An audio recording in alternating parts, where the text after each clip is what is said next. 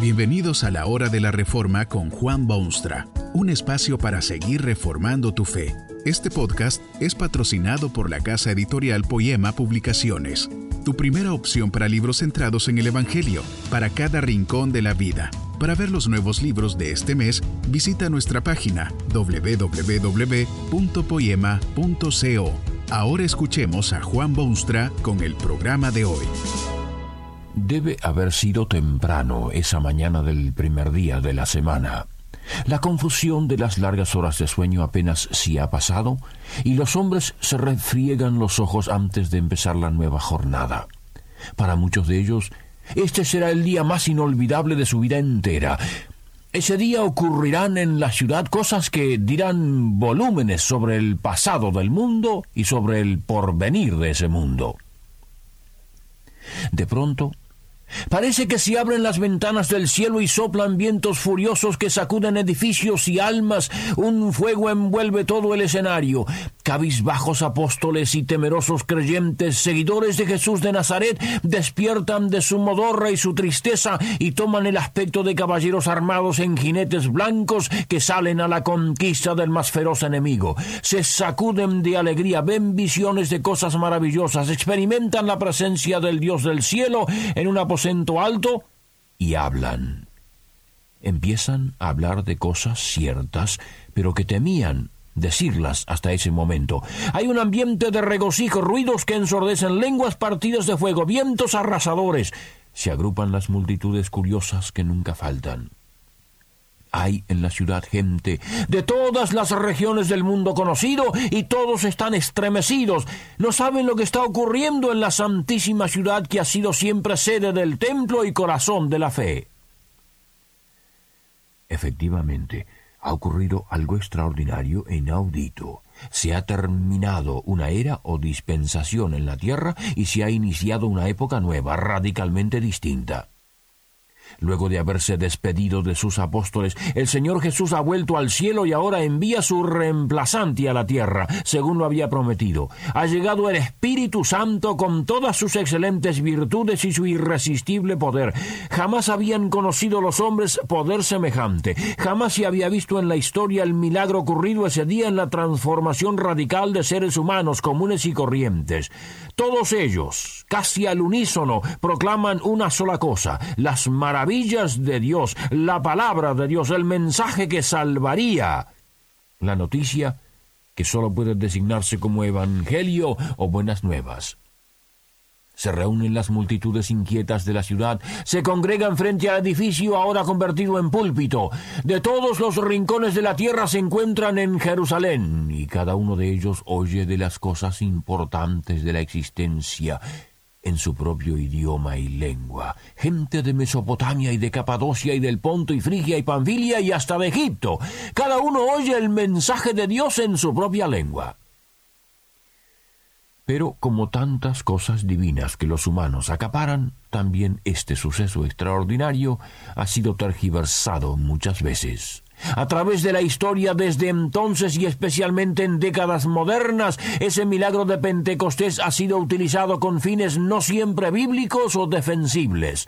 Se acentuó lo que se llama don de lenguas o glosolalia. Se insiste en que lo ocurrido en aquel inolvidable Pentecostés vuelve a repetirse y repetirse con matemática regularidad. Esto ocurre y ha ocurrido entre gente neófita de la fe cristiana, pero también entre decanos de esa fe y experimentados creyentes. Se declara que los dones del Espíritu o carismas están a una disposición de la humanidad y que sólo se requiere pedirlos o desearlos para obtenerlos.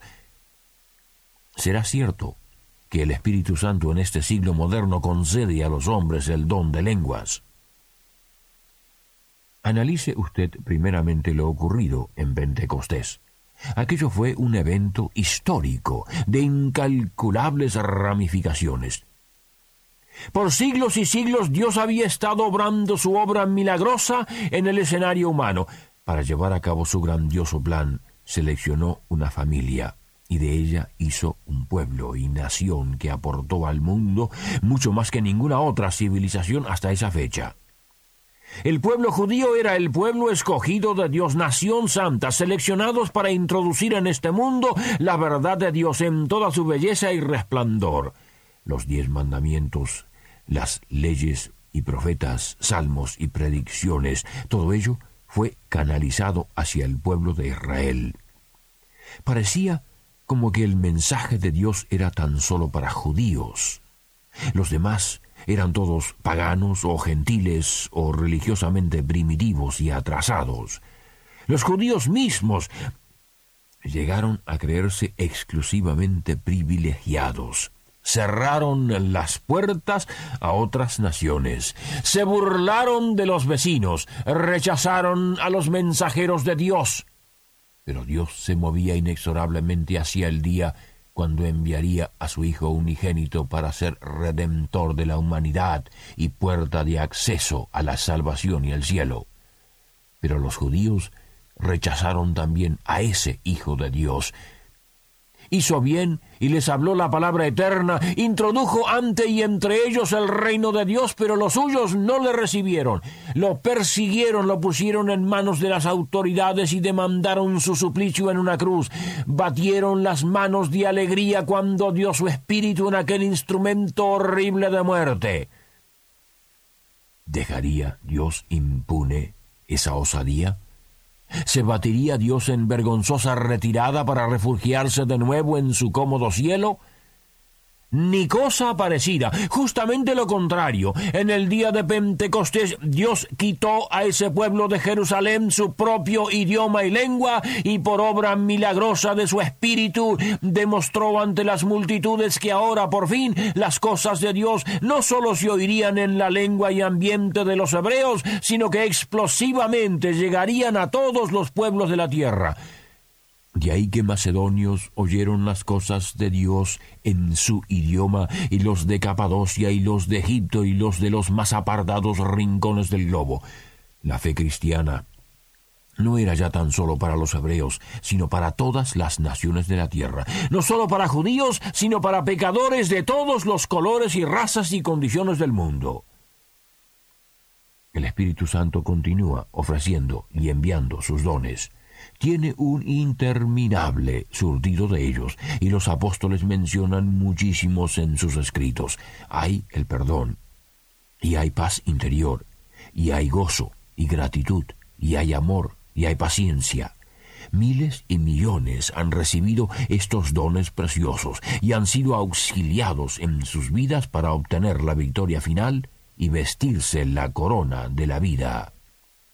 Pero el don primero y el más aconsejado por Dios es el de hablar su palabra, de comunicar su mensaje, de hacer oír a todas las fronteras la buena nueva de Dios en Cristo Jesús. Eso, dice el apóstol Pablo, es infinitamente más importante que todo el ruido y sensacionalismo y desorganización que bien pronto interrumpieron la vida espiritual de las iglesias de la tierra. De vez en cuando se han visto estos excesos lamentables en los que un carisma se impone sobre los demás y surge algún movimiento llamado carismático. El mundo debe una gran deuda a los líderes carismáticos.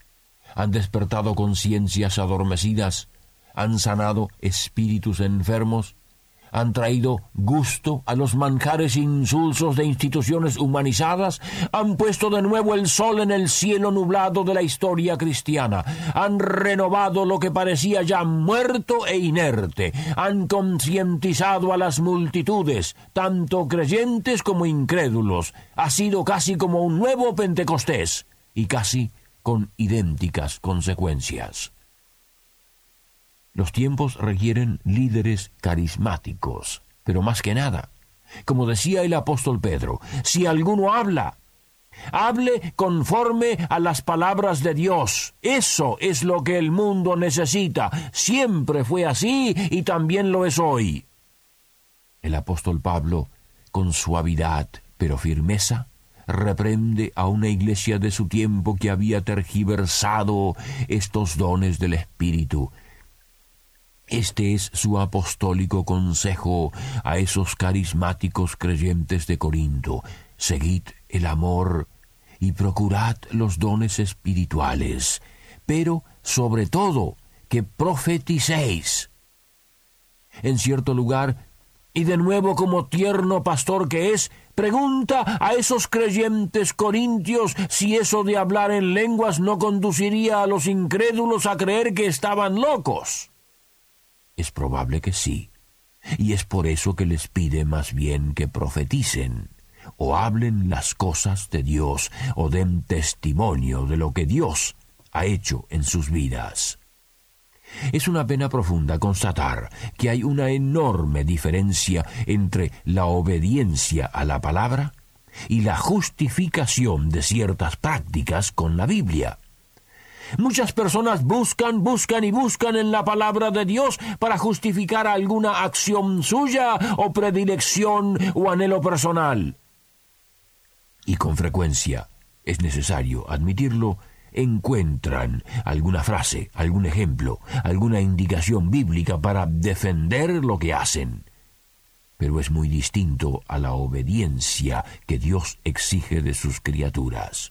Él ha dado su palabra con mil preceptos para mil situaciones distintas, ha revelado principios básicos de la conducta humana. Ha dicho cuáles son los caminos que el hombre debe recorrer. Ha manifestado su amor al enviar a su Hijo a este mundo. Ha bendecido abundantemente con los dones del Espíritu Santo, dones que vienen al hombre en infinita variedad.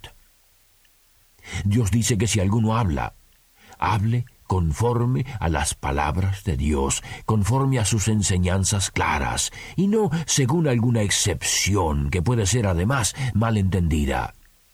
Los líderes carismáticos son los que tienen los dones del Espíritu. Un don, algunos dones, muchos dones.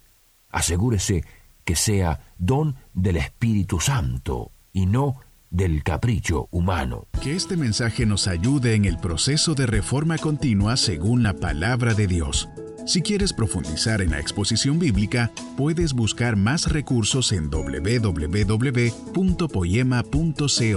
Allí encontrarás libros que te ayuden a entender la palabra de Dios y aplicarla a tu vida. Poema, el Evangelio para cada rincón de la vida. Nos vemos en el próximo episodio de La Hora de la Reforma con Juan Bonstra.